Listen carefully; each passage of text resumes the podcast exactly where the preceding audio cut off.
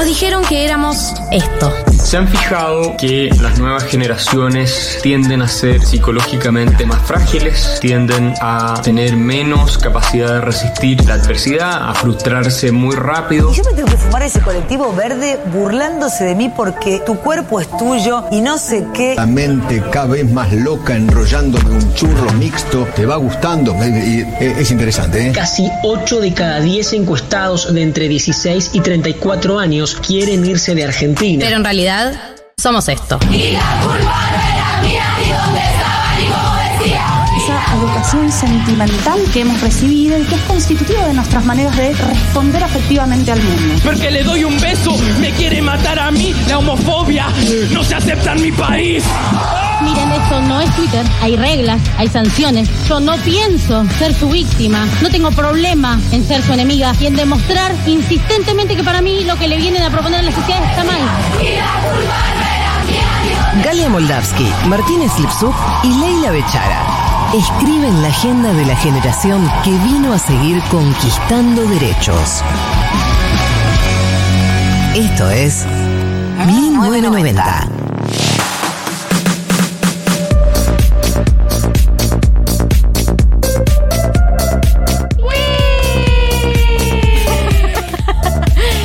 Bienvenidos, bienvenidas a otra edición de 1990. Hoy programa especial. Diegui, ¿tenés alguna cortina tipo lúgubre, siniestra, oscura, triste? Te voy a dar unos minutos para que la encuentres mientras yo les cuento a ustedes. Bien. Hoy es una edición especial de 1990. La primera de muchas. Hemos decidido empezar una dinámica que va a consistir en lo siguiente. El último sábado de cada mes, este programa va a ser un programa cápsula, un programa especializado, un programa temático. Este es el primer programa del año que vamos a hacer temático.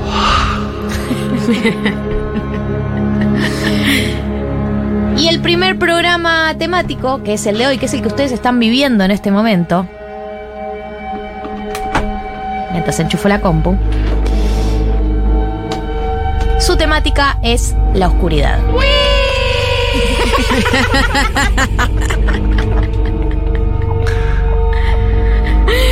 No, loco, en serio, vamos a bajar a las tinieblas del ser humano. Vamos a acercarnos a la definición de oscuridad desde distintos enfoques. Oh, becha.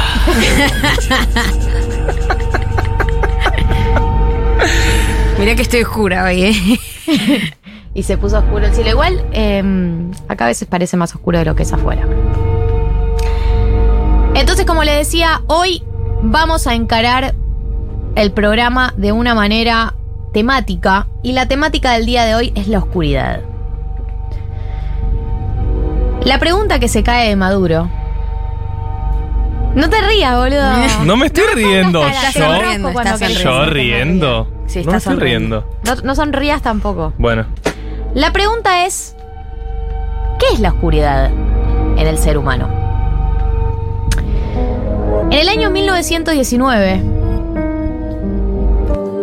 Sigmund Freud ex- escribió el texto. escribió. Chicos, en serio, loco, estoy. ¿Podemos en serio? No, yo sé que estudiaste y todo, pero escribió. ¿En Estoy serio? rindiendo un final. Ok. En el año 1919, el creador del psicoanálisis, Sigmund Freud, escribió un texto llamado Lo siniestro.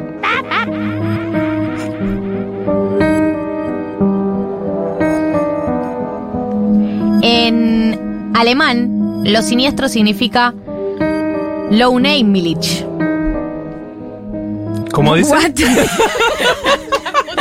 Millich. ¿Cómo dice? No, boluda, pero dale, en serio. Quisiste decir, quisiste decir en alemán lo siniestro. Lo, lo intentó, lo intentó. Pero es que eh, él lo que hace, de- ¿qué es lo que hace Freud? En Pronuncia lo bien siniestro, alemán, no como Mínimo. otras. Él busca el origen de la palabra siniestro, que busca el origen en alemán, y va eh, recorriendo las distintas definiciones que hay sobre esta palabra. Ok. Dice lo siguiente. No cabe duda de que dicho concepto está próximo a lo de lo espantable, angustiante, espeluznante. Pero no es menos seguro que el término se aplica a menudo en una acepción un tanto indeterminada. De modo que casi siempre coincide con lo angustiante en general, que quiere decir, sabemos que a qué está vinculado, pero no sabemos exactamente a qué refiere.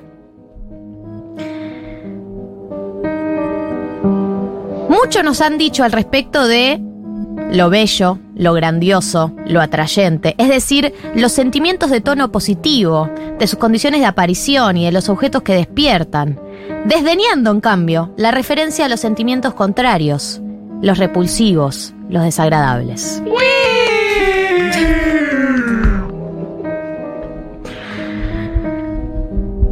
Entonces cuando busca eh, la, la definición de un Aimlich, como chota se diga, ¿Decía eso, Freud? Dice, un Aimlich es el antónimo, el antónimo de Aimlich. Y Aimlich es lo conocido, lo familiar, lo hogareño. Entonces, lo unheimlich, es decir, lo siniestro, causa espanto precisamente porque no es conocido y no es familiar.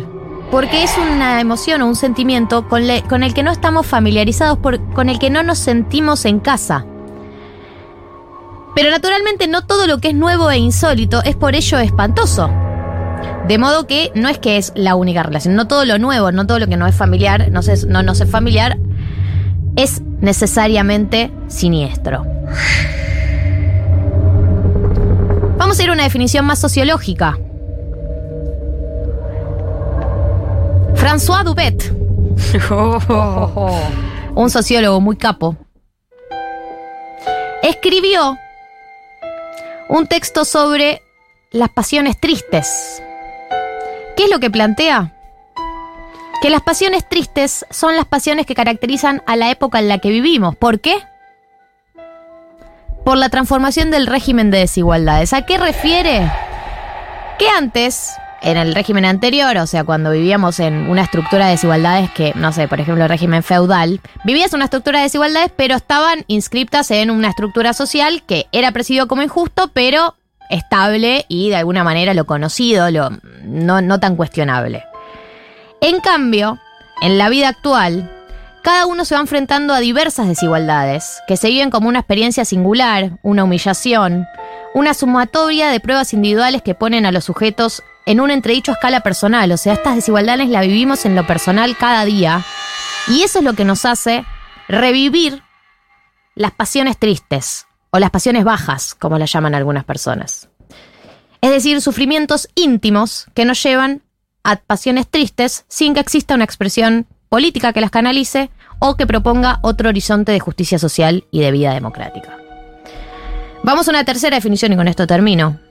Del mal no se puede hablar del oscuro, no se puede hablar del mal, sin hablar de Hannah Arendt, por supuesto, la teórica número uno, que es una definición menos eh, personal y más estructural. Hay una manera de hacer el mal, según Hannah Arendt, en La banalidad del mal, no hace falta que le cite su obra más famosa. Hay una manera de hacer el mal que es responder a lo que están haciendo los otros. La lectura que Hannah Arendt hace del mal vinculada al juicio que le hacen a, a Eichmann y principalmente al nazismo en general, es que existe una manera de hacer el mal que es responder a una estructura sin pensar en por qué estás haciendo lo que estás haciendo, digamos.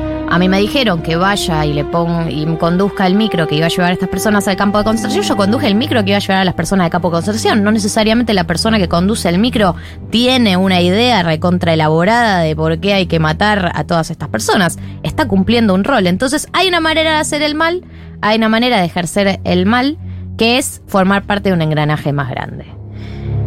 Y con todo este marco teórico, me parece que estamos en condiciones de encarar el programa del día de hoy. 14 y 3 en la República Argentina. Ahora sí. Martín, Becha, Hola, ¿cómo estás? bien, ¿y vos? Acá, ¿Cómo oscuro. se llevan con la oscuridad?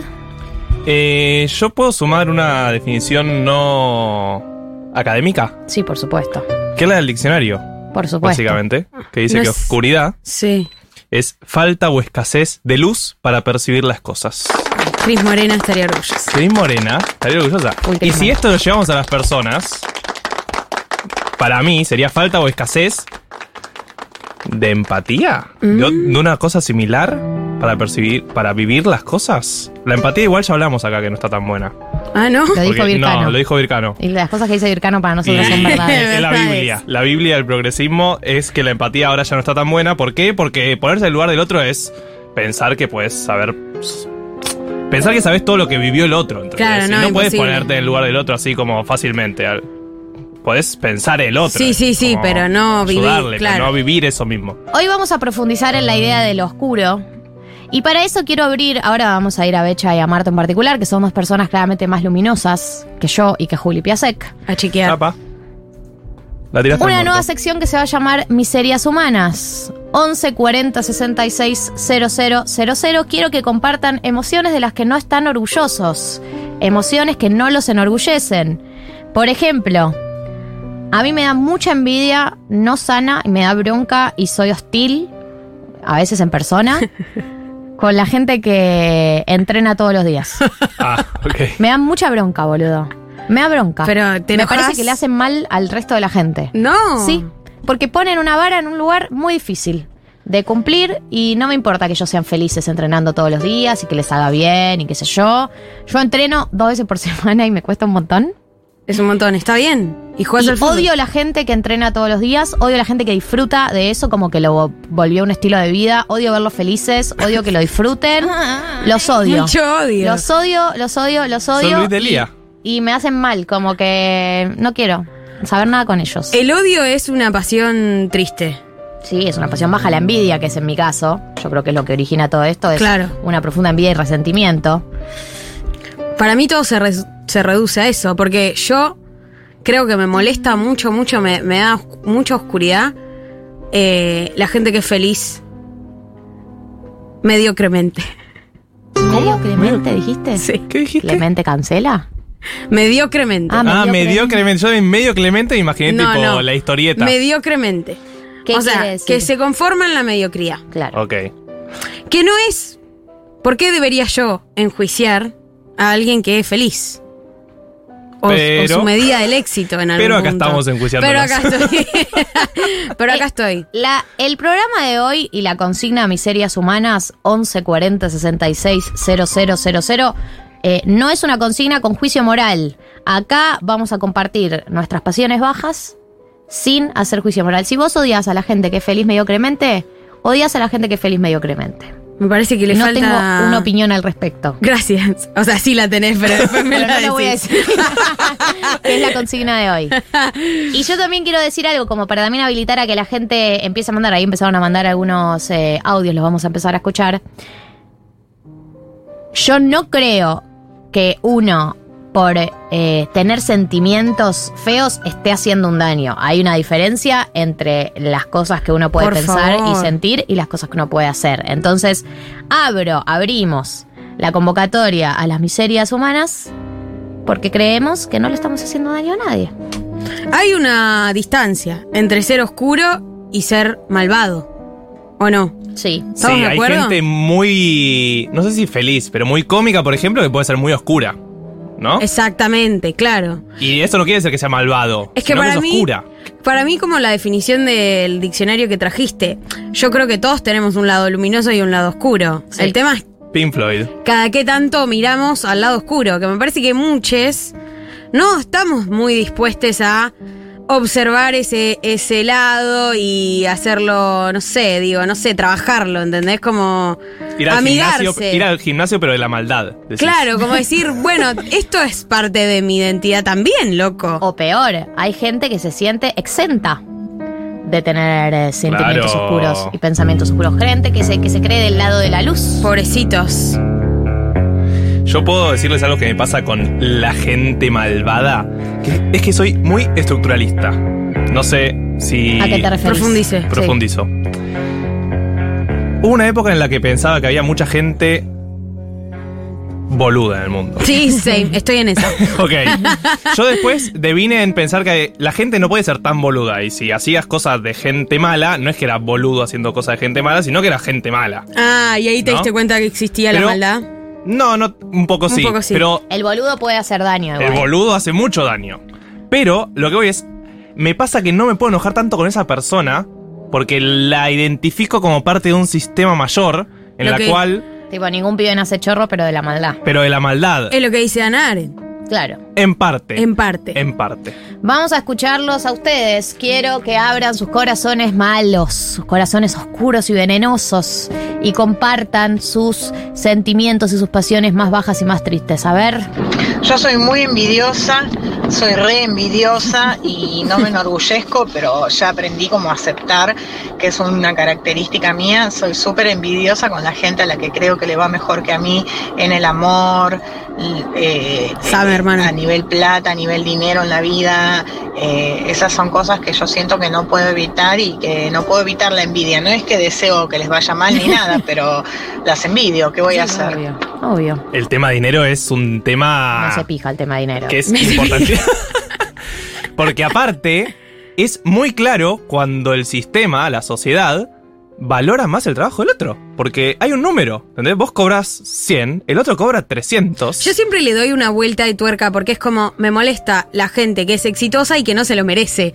Como que en algún punto la envidia aparece como en la, en la parte del merecimiento. Si sos La un flor de boludo, ¿por qué mierda sos tan exitoso, Sí. sos tan feliz con esto que te pasa? Bueno, pero algo hizo para estar ahí. no lo sé, para mí sí, no. Sí, Sí, no. no. el Sí, sistema no. está a veces, A veces suerte. suerte. Y hay, hay empresarios de Argentina que son mega empresarios multimillonarios y que son boludos, boludo. Y, la No, gente dice, bueno. ay, pero algo, alguna inteligencia tienen. Hay algunos que no, boludo. Hay algunos que no La, tienen esa la con- inteligencia. la contactocracia La contactocracia rompe tiene. Sí. con él. Algo habrá hecho para estar ahí. Que es lo único que te entiendo que es, no, está ahí porque el viejo, la vieja, el tío, el no sé qué, conoce al dueño de la empresa y por eso cobra tres veces más que vos, pero es un inútil.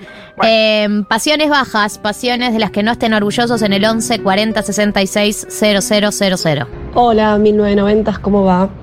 Acá me encuentro barriendo la casa en las peores oscuridades y mi sentimiento de mayor envidia que lo veo y digo, me faltan, me faltan tendones, eh, cuando veo gente que longa y muy bien. Yo no me llego ni a tocar eh, las rodillas, Ay, totalmente. pero me da una envidia poco sana. O sea, la gente laxa me da mucha envidia. Es espectacular. La gente laxa me da mucha envidia. Total, siempre quise ser la gente que se abre de piernas. Pero hay gente hiperlax, aparte, ¿vieron? ¿Conocieron alguna alguna vez? La gente que Tipo se mete la pierna atrás de. Sí, gente que puede doblar el dedo y tocarse Sí. el brazo, como cosas No. demasiado. Y no, y no es que hicieron nada físico, sino que son hiperlaxos. son nacieron así, claro, nacieron así. Voy a leer algunos mensajes que dicen, me da mucho odio las personas que no se comprometen políticamente con nada, como por ejemplo con la fecha de ayer y no dicen nada, no les interesa. Eh, acá dicen, yo envidio mucho, chicos, voy a leer anónimos los mensajes, no se preocupen, no voy a leer sus nombres. yo envidio mucho a la gente que nació en familias con mucha plata y que tiene muchas más facilidades que yo. Es verdad. Al final es es, verdad que la gente que nace en familias con plata, objetivamente tiene una vida más fácil. Tenés derecho Obvio. a odiarlas. Sí. ¿Qué? Pero, que, verdad que sí, pero boludo. que es un poco lo que decía vos de la desigualdad, que ya me olvidé del nombre del Duet. sociólogo Duet. Eh, hay algo de la desigualdad que definitivamente te hace que el mundo sea injusto y el mundo Claro, y injusto que- es una mierda y, Y es que aunque oscuro, sabes que esa persona no es culpable en sí misma, la- el hijo o la hija de una persona con plata, igual encarna eso que odias, que es la desigualdad. Sí, o el lugar que te tocó a vos en el esquema de desigualdades. O en el esquema social. sí. Para, es que para mí eh, uno se enrosca mucho con, con eso, ¿no? Como le. Digo. Es ta- totalmente también siento envidia por la gente que tiene mucha plata. Me da muchísima envidia la gente que tiene mucha plata. Pero también es verdad que uno se pierde mucho en la lectura más estructural de eso. O sea, crees que es un pelotudo, lo odias particularmente, crees que el daño es para con vos, porque vos trabajás mucho más y no tenés lo que él tiene o esa persona tiene. Arre, él tenía una persona en la cabeza. No tenés lo que Mariano Él, digo, tiene, ella. maldito Mariano. Ella. No tiene género esta persona. Es Para no que me olvidé, binaria. ahora estoy pensando. Eh, pero en esa es como que eso te, te enrosca mucho más. Porque si fueras más consciente de que es eh, producto de un sistema eh, capitalista de, de distribución de la riqueza desigual, te calmaría un poco eso, ¿no? Como explicación, digo. Sí, pero la bronca para mí viene cuando esa gente, que es más rica que vos y que tiene una mejor vida, laburando lo mismo, además, eh, para mí lo más duro es cuando tienen problemas. Porque los ricos tienen problemas. Los ricos tienen Y- problemas, y den la cara. un rico, cuando una persona de guita se queja de sus problemas, aparece la respuesta lógica de Hermano. hermano, O sea, hermano, Hace falta que te lo diga. hace falta que te Bueno, lo pero diga. igual, o sea, ellos sufren. Gracioso esto que estoy diciendo, pero tienen sentimientos los ricos. O sea, entonces vienen y te plantean, no, no sé, estoy re mal con el laburo. Y es como, hijo de puta, no, no pagas alquiler, no, nada. O sea, está Sí, mal igual para mí los Pero problemas de los chetos es más que nada con sus padres. También. Tipo Macri. Mi papá re malo, te dio tres Y la verdad es departamentos. que Macri la pasó muy mal con su papá. Y probablemente Es a mí lo que más me hace empatizar con Macri es el vínculo con su papá. te ¿Qué? pasa lo mismo.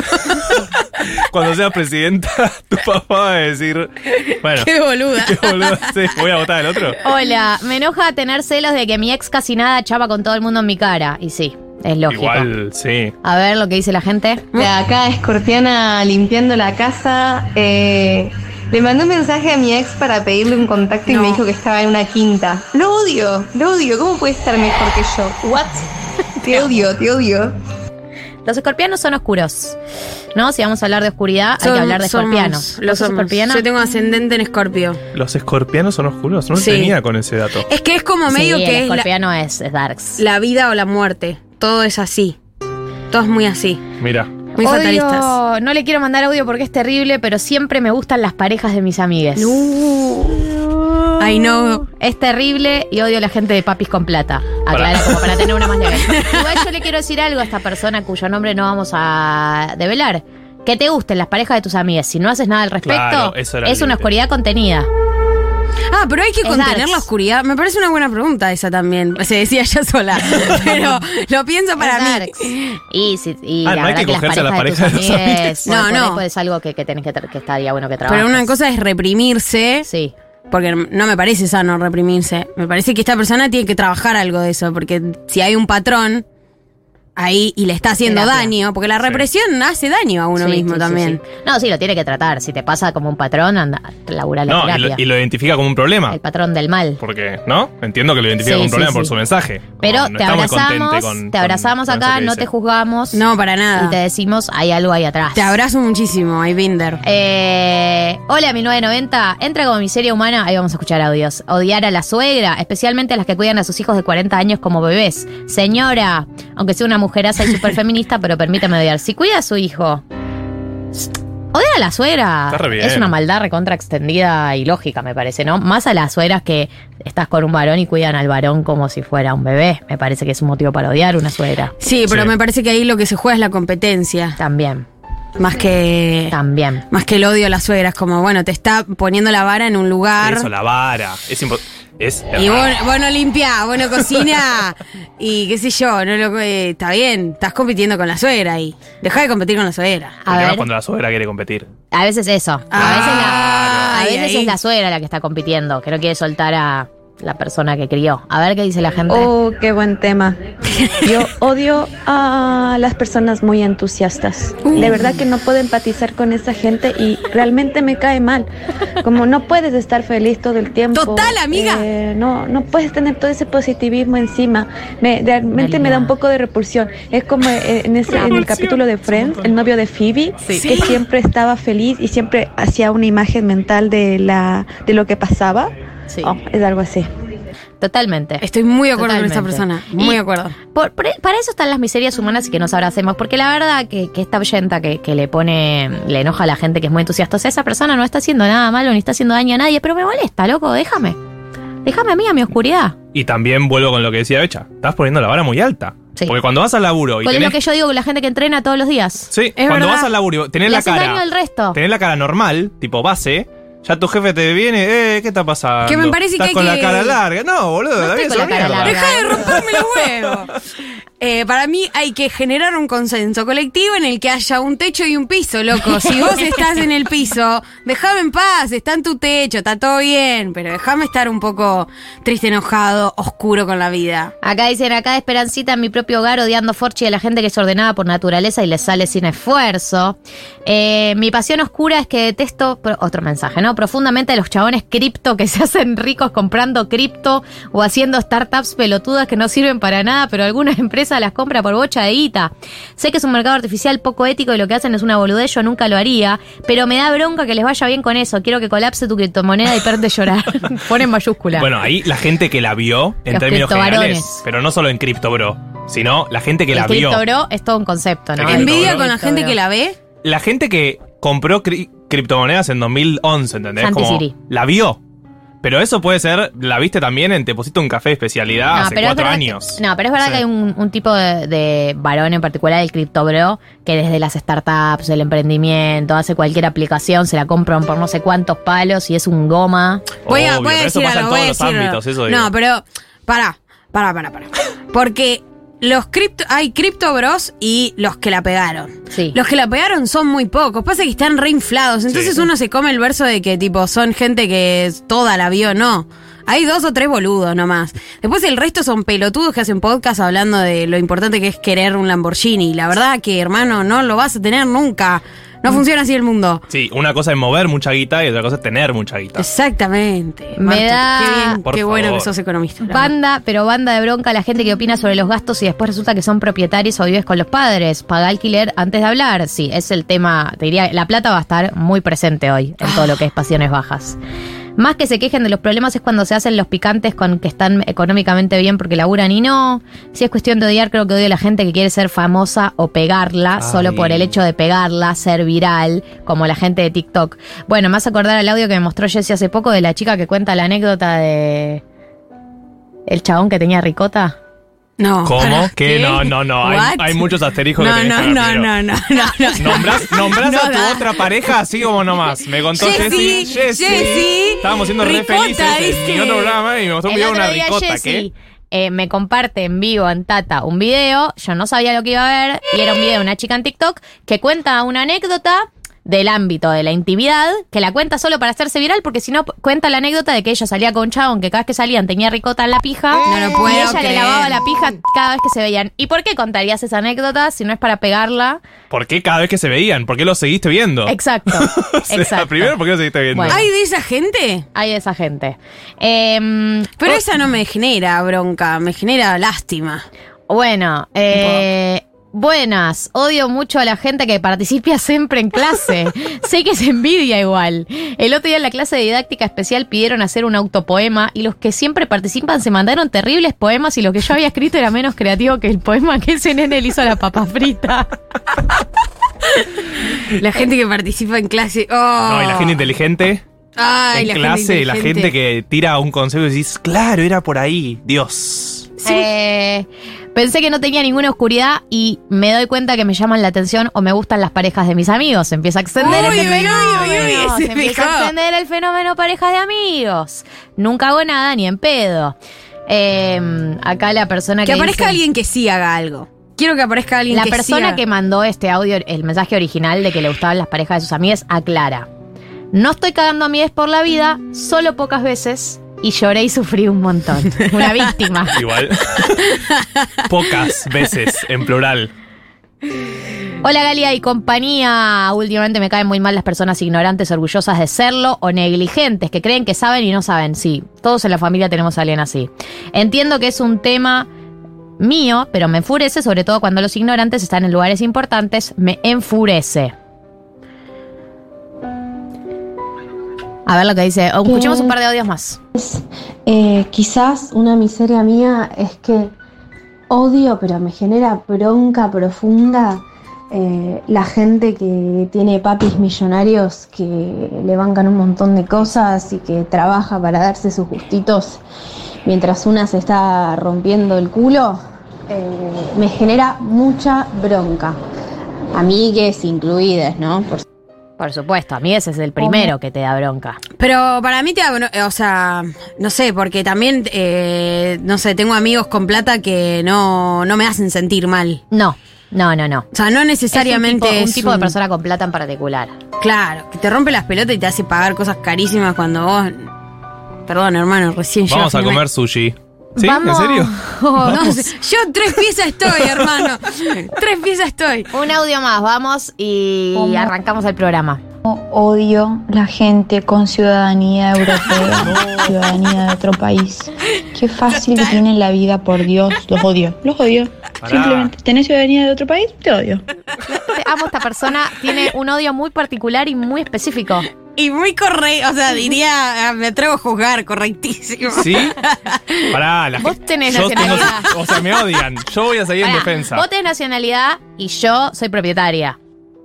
Bien, soy la única que tiene Me reales problemas. Me cortaron el micrófono. Eh, yo voy a jugar la carta de víctima, si me dejan. A ver, ¿cómo la no, no digas la Segunda Guerra Mundial. Sí, boludo, mi familia se escapó de la guerra. Déjame tener nacionalidad, por lo menos. Bueno, la, la mía nació en un país subdesarrollado y colonizado. Sí, Digo, bueno, los ¿qué míos se escaparon de la la pija.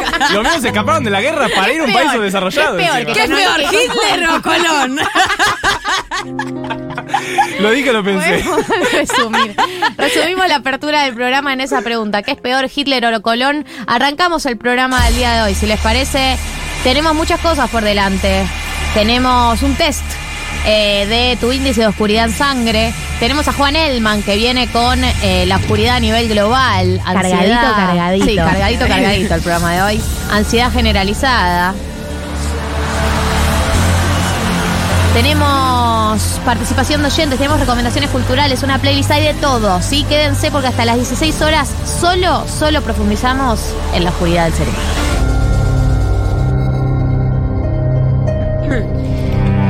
Retomamos la agenda de la oscuridad en este programa. Con un índice de oscuridad en sangre que armaron Juli y Becha, la verdad es que son dos personas muy creativas. Porque somos oscuras. Eh, se suma a la mesa Juan Elman, Hola, Juan Elman. Hola chiques, ¿cómo están? oscuros, ¿y vos? También, es la mejor semana, o sea, la peor semana, pero la mejor para venir acá a hacer un, algo sobre oscuridad. Lo que vamos a hacer ahora es hablar con dos oyentes, vamos a hablar de AUNE, eh, conocerlos y hacerles una serie de preguntas que va a determinar cuán oscuros son, cuánta oscuridad tienen en sangre. Un índice elaborado y confeccionado por integrantes de este programa. Especialistas en, especialistas oscuridad. Científico está basado en un estudio de la Universidad de Massachusetts, obvio. Sí, totalmente. Así que ya está la primera persona de ahí. ¿Puedo saludar? Hola. Hola. Hola. Eh, ¿Querés decir tu nombre o no querés decir tu nombre? Eh, y no sé. Y bueno, La verdad, no sé a qué me estoy enfrentando. te vas Podemos a llamarte enfrentar- no sé. Te vas a enfrentar a un espejo difícil de ver. Yo diría que no lo digas. Está bien, por ahora, por ahora quedo en el anonimato. Te vamos a llamar, pongámosle un nombre de fantasía. No sé, dijo. Conejo. No, es muy Conejo. malo. Conejo. Conejo. De Conejo. una. Coneja. Lo- como los cosos que te da Google Docs cuando entras. medio raro. Conejo anónimo. Conejo anónimo. Conejo anónimo. Te vamos a decir co- conejo, coneja anónima, ¿te parece bien? Está bien. Bien. Coneja anónima, ¿estás preparada? Sí. Bien, voy con la primera pregunta. Te voy a dar una situación y tenés que elegir una de las opciones. Siempre va a ser así. La primera es, es noche de asado con amigues, hace semanas que están tratando de organizarlo. Llega el día y cada uno debía hacerse cargo de algo. A vos te tocó la ensalada rusa y te encargaron específicamente que usaras mayonesa natura porque los gustos en vida. Cuando llegaste a la góndola de mayonesas, no había esa marca. Opción A. Ni te gastás, llegás al asado con una ensalada sin mayonesa, no le avisás a nadie de la situación y haces que todos coman la peor ensalada rusa de su vida. Opción B. Cambiás el plan y preparás una ensalada gourmet con frutillas, rúcula y queso machengo. Llegas al asado y te encargas de decirle a todos que te tomaste la libertad de preparar la mejor ensalada del mundo. Quedas como un capo total y nadie se acuerda de la ensalada rusa. Opción C. Compras la más barata del chino y la usás para preparar la ensalada. Cuando llegas al asado, una de tus amigas reconoce el sabor y te expone delante de todos, pero negás a morir. Era natura, afirmás sin dudarlo. ¿Qué opción elegís? Uh, o sea, yo te diría que compro cualquiera y si me quieren romper las bolas le digo, y la hubiera comprado vos, maestro, no me iba a ir a otro supermercado a comprar una mayonesa natura. Es la opción C. era- entonces. era opción C, es una C. Es la opción ¿Es la C. opción C? Está bien. Compro cualquiera y después peleo a muerte. Me parece bien. Pregunta número dos. Ah, Pregunta número 2. ¿Te enterás que una amiga y una persona que te viene re gustando, pero nunca hiciste nada al respecto, se empiezan a tirar onda por redes sociales? Tu amiga hace bastante está soltera y se entusiasma con la idea de una persona nueva. vos enseguida. Opción A, le escribís a la persona y le invitás a salir. Ya fue, te gustó vos primero y tu amiga lo sabe. No estaba segura de si te gustaba o no, pero esa situación aclaró bastante las cosas. Opción B, entendés a tu amiga, vos harías lo mismo, lo invitás a salir, le cancelás y no le contás a nadie, pero te asegurás de tener a la persona como backup para cuando esté disponible emocionalmente. Y opción C, empezás a hablarle sin parar a tu amiga sobre otra persona, le decís que sentís que reconectarían y la convencés de que le escriba. Eh, ninguna me deja bien parada, chicos. Me está, me está matando. Eh, Así es la vida. y yo creo que eh, la C tal vez. Invitarlo a salir directamente me parece una cosa muy remontable después, ¿no? Como que tenés que enfrentar a tu amiga y está difícil. ¿Vas con la C? Bajo la C, ok. Sí. Bien, vamos con la pregunta 3. Fuiste a comer a un barcito con amigas y llega el momento en el que la moza apoya la cuenta sobre la mesa. Vos. Opción A. Pedís que no te cuenten en la cerveza porque vos tomaste gaseosa y además te negás a pagar la proboleta porque ni siquiera se determinaron, pero cosas que ni comiste no vas a pagar. Opción B. Escuchás que alguien pide si le prestan plata y aprovechás para proponer que los que no pagan alquiler paguen más y que la división sea según ingresos. Todos aceptan y la cuenta se divide Zafarón y sos inquilino. Opción C. Agarras la cuenta al toque y revisas los precios. Sacas la calculadora y te haces cargo de las cuentas. Metes unos números extras y haces que todos pongan un poquito más para cubrir lo tuyo que era más barato y nadie se da cuenta. Encima te quedaste con un vuelto extra. Eh, qué bueno que no dije mi nombre, porque otra vez me están cagando, chicos. Yo acá no puedo, no puedo salir bien parada, no hay No, no forma. existe te salir bien te parada. avisamos. Si tenés oscuridad. Eh, este y sí, pero está bien. ¿Está bien? Eh, yo me metí a esto sola. Eh, la B. Oh, me encanta la B. Pregunta número 4, Becha, ¿la querés hacer vos? Estás en una fiesta y vos y dos amigas deciden volverse juntes en el taxi. Sabés que tu casa es la más lejana y que es probable que te bajes último del auto. Vos, opción A. Le preguntás a tu amiga, la que pide el taxi, qué recorrido le tira la app que hace el auto. Afirmás, a mí me llevan primera, ¿no? Abrís el mapa como una falsa prueba cuyo rol en realidad es confundir y las convences de que a vos te tienen que dejar primero. Opción B. Pedís el auto vos. Te sabés las direcciones de tus amigas, sí, así que las jugás de callada.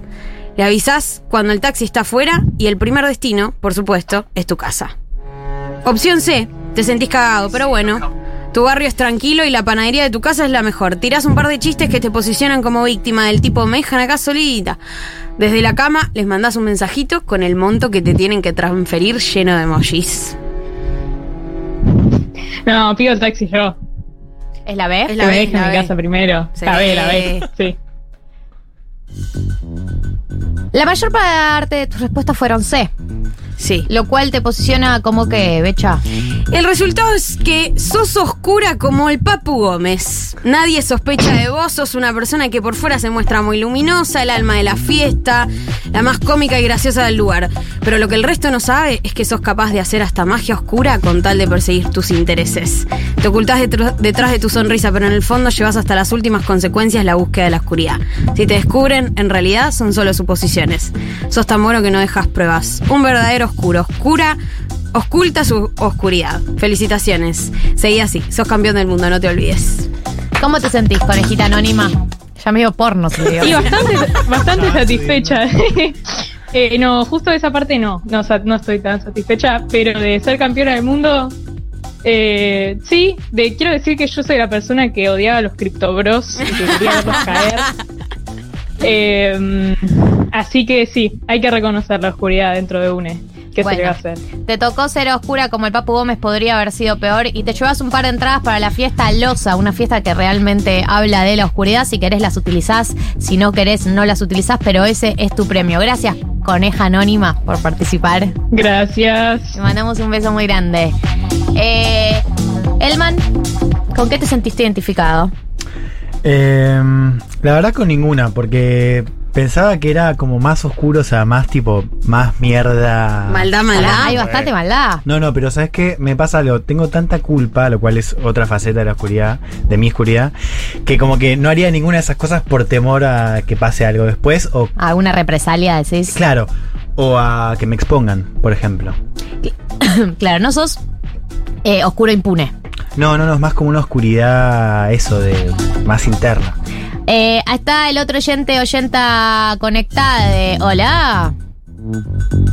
Buenas, buenas, ¿cómo andan? ¿Cómo andan? ¿Cómo andan? ¿Cómo ¿Por qué andan? así? Estoy tarada hoy. El Es muy nivel de esto. Vader. Eh, a ver, hablame un poquito más, a ver si te escucho mejor. Hola, hola, ¿me escuchan bien? Y Yo te medio- escucho como... Yo pensé que lo hizo a propósito, viste, que que Sí, cambié sí, la sí, voz se para que cambió no la la voz. reconozcan. Me parece que hay un poco de delay. Oh, Total. O sea, o se tomó la oscuridad muy en serio, tipo, está Eh. asesinando un perro. Bueno, no, no. A ver, a ver, hola. No, no podemos. Está difícil. Vamos a tener que cortarte el teléfono. Lo que más me gusta, cortar. El momento de cortar el teléfono. Te quiero mucho, persona que intentó participar. Lo intentaste y eso es lo que vale. Eh, vamos Y hoy a- se coge. Sí, ojalá. Nunca se sabe. Eh, hoy se Oh, coge. Qué buen tema. ¿Hoy se coge? Abre la, abre la encuesta. Eh, se puso feo el día. ¿Qué Así que significa eso? Tal vez está para noche de camita y. De cuchareo. De cuchareo. No sé. Pero no llueve anoche, ¿eh? ¿No? Creo que no. No, según una cuber no. Bueno. Yo Eh. salgo. Ni idea. ¿Qué vas a hacer? Tengo un cumpleaños de un amigo. ¿Hace tipo fiestita? Hace fiestita. Enone. ¿Quieres ¿Querés que te pase la dirección? De dirección Perdeme, en su casa. ¿Y así es abierta la fiesta o cómo es la Me dijo, trae a quien quieras. ¿En serio? Sí. Bueno. Tenés que ir temprano. yo, si me No tenés que quedar hasta de la mañana. de la fiesta. Te llevo, Galia, no hay problema. Como hay Te va a un, gustar. hay un dress code. No, no hay, no hay. Hola. Hola, ¿qué tal? Hola, ¿qué tal? ¿Querés compartir tu nombre o querés permanecer en el anonimato? Eh, por las dudas, me parece que lo más inteligente es, par- es estar en el anonimato. Aparte, si soy una persona oscura, para ser oscura hay que ser inteligente, me parece. bueno, tiró una te verdad voy a decir entonces el oso vicioso, como le llaman a la película que se estrenó Sí. acá. Y puede ser, sí. La del oso cocainómano, ¿no? Ay, no la vi, no la vi. Estás bien, nombre actor porno. El oso vicioso, te voy a decir. Eh, oso Bueno. vicioso, ¿estás listo para que te hagamos tu test de oscuridad? Eh, muy listo. Me gusta igual el categoría oso, está bueno. Ey, le gustó, le gustó. ningún, ningún. Arran- arrancamos con las preguntas. Es época de exámenes en la facultad, Oso. Momento en el que siempre aparece Sí. la desesperación por los apuntes. Tus apuntes son muy lindos porque prestaste mucha atención y estás confiado. Un compañero se acerca en un recreo, esto es Recris Morena, pero no importa, Recreo. y te los pide prestados. Vos, opción A. Ok. Le decís que no con una excusa poco creíble, ya estamos grandes, cada uno debería tomar sus propios apuntes, sería injusto que alguien que no prestó atención tenga los mismos que vos. Opción B. Sí. Sí, obvio, se los prestás. Pero lo acompañás a la fotocopiadora y a cambio le pedís los resúmenes de otra materia y en el medio te quedás con un par de hojas de él. Opción 3. Siempre tenés preparado un juego de resúmenes para los vagos. Son estéticamente igual de lindos, pero hay errores conceptuales a propósito. Te funciona desde que vas a la Eh. secundaria, no te van a pedir prestado nunca más un apunte y vos siempre te va bien. No, creo que voy con la segunda. La Los B. prestás y te quedás con bueno, hojas. Sí, lo, lo presto, pero también, loco, tiene que tener un costo. Me parece bien. Totalmente. Me parece bien. Eh, pregunta número dos. Pregunta número 2. Sí. En la cocina de la oficina hay varios paquetes de una yerba carísima que a vos te encanta. Y según el inventario, Uh, cana- tiene que alcanzar para todo el mes. En tu caso, el paquete Sí. de yerba solo tiene polvo desde hace días y el kilo no baja a los 800 pesos. Vos, opción A. Te llevas dos paquetes en una bolsa de tela de supermercado y saludás a todos sin drama de que se den cuenta. Opción B. Aprovechás los descansos para rellenar el tupper que te regaló tu mamá con la yerba de la oficina, pero hacé de cuenta que la trajiste vos, entonces cuando te piden, vos Sí. prestás sin drama. Nadie nunca sospechará Sí. y nadie nunca sospechó. O opción Ajá. C, llegás un rato antes de tu horario, compras una bien barata en el chino de la vuelta, agarrás tu paquete de yerba barata, rellenado ahora con la cara, y te vas de la oficina saludando al guardia mientras le cebas un mate riquísimo. Eh, es parecida la 2 y la 3. Pero tenés que elegir. Yo creo que el, sí, creo que la 2. Ok, muy La bien. 2. Te- tengo que confesar que me robo de. Soy docente de la escuela, me robo. Es una escuela privada, claro.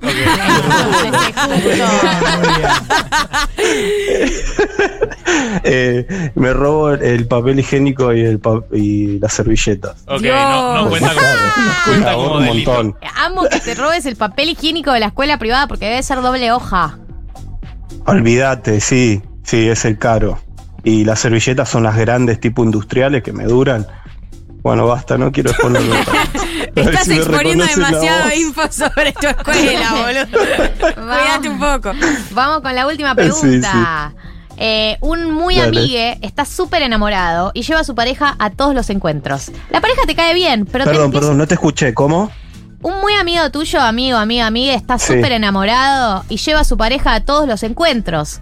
La pareja te cae bien, Uf. pero te empieza a molestar que esté en todos lados. Vos, sí. Opción A. Le escribís por chat a tu amigue diciéndole que te parece medio toxi eso de llevar a, su- a todos lados a su pareja, que no te parece algo propio de ella y que sentís que su pareja se lo pegó. Opción B. Está bien, cosa de ellos. Sí. Lo seguís invitando a todos Ajá. lados, pero no le dirigís la palabra a la pareja. De manera sutil, no exagerada. Intentás que en los encuentros se hable mucho sobre recuerdos y evocás anécdotas del pasado que sabes que a tu amigo le encantan, pero que su pareja no vivió para que se quede afuera. C. Lindo el amor, lo Ah. celebrás. Pero la verdad que estás soltero hace mucho y no querés que te lo recuerden todo el tiempo. Le escribís a tu amigo con mucha solemnidad pidiéndole de verse a solas porque necesitas hablar de algo íntimo. Eh, ah, creo que me, me veo en las tres, pero eh, me, gusta, Sí, soy todas. me gusta la uno, creo. La A. Bueno, La A, eh, sí. mayoría de respuestas B. Mayoría de respuestas B, oso, ¿cómo era? Sí. No, oso vicioso. Oso vicioso. Vicioso. Sos oscuro nivel Batman. Sos un buen Ah. tipo, pero tu perfo es misteriosa y pocos saben de tus verdaderas intenciones. Amo. Buscas impresionar e intentás que todos a tu alrededor crean que en realidad solo tenés problemas de autoestima. Tus traumas aparecen en pequeñas cosas. En general llevas una vida tranquila, pero cuando te presionan, tu lado oscuro siempre está dispuesto para operativizar las cosas. El fin justifica los medios, pero, nadie, pero es mejor Ah. si nadie se entera de tus medios. Bien, Oh, oso. total, me identifico. Igual no, a ver, no, tampoco estoy tan orgulloso, me causa un poco de gracia porque posta, me veo re reflejado. Ay, lo quiero mucho al oso vicioso. Oso, somos todos vos. Somos todos vos, somos oso, el oso soy. vicioso. Bueno. Vos sos todos. Bueno, todos qué somos bueno. vos. No, no me siento tan solo entonces. No estás solo. No estás solo. Este programa está dedicado a todos los miserables del mundo. Me encanta, sí. Aunque no entro capaz porque yo soy un poco más viejo. No soy 1990, pero soy 1985. Pero bueno, un poquito más, un poquito menos. Ya a esta Me altura identifico un montón. Hay de todas las edades en esta, en este, en este programa. Bueno, te ganaste un par de entradas para la fiesta Losa, una fiesta full perreo, full oscuridad, full Ah, joda. me encanta. Es en Beatflow, un lugarazo para ir a una fiesta. El viernes que viene tenés la fiesta Losa, que te ganaste un par de entradas. Y en la semana Ok, eh, vamos a tener el line-up. me encanta. Bueno, a mí también me Bueno, encanta. Gracias, por gracias. participar. No, gracias a ustedes por descubrir mi oscuridad. No, nada. Eh, en minutos eh, seguimos con más 1990. Viene Juan Elman, que ya está acá con nosotros. Vienen algunas cosas que preparamos para hoy. Todo dentro de la segunda hora del programa, pero antes vamos a escuchar un poco de música. Marina Bertoldi, ¿les parece?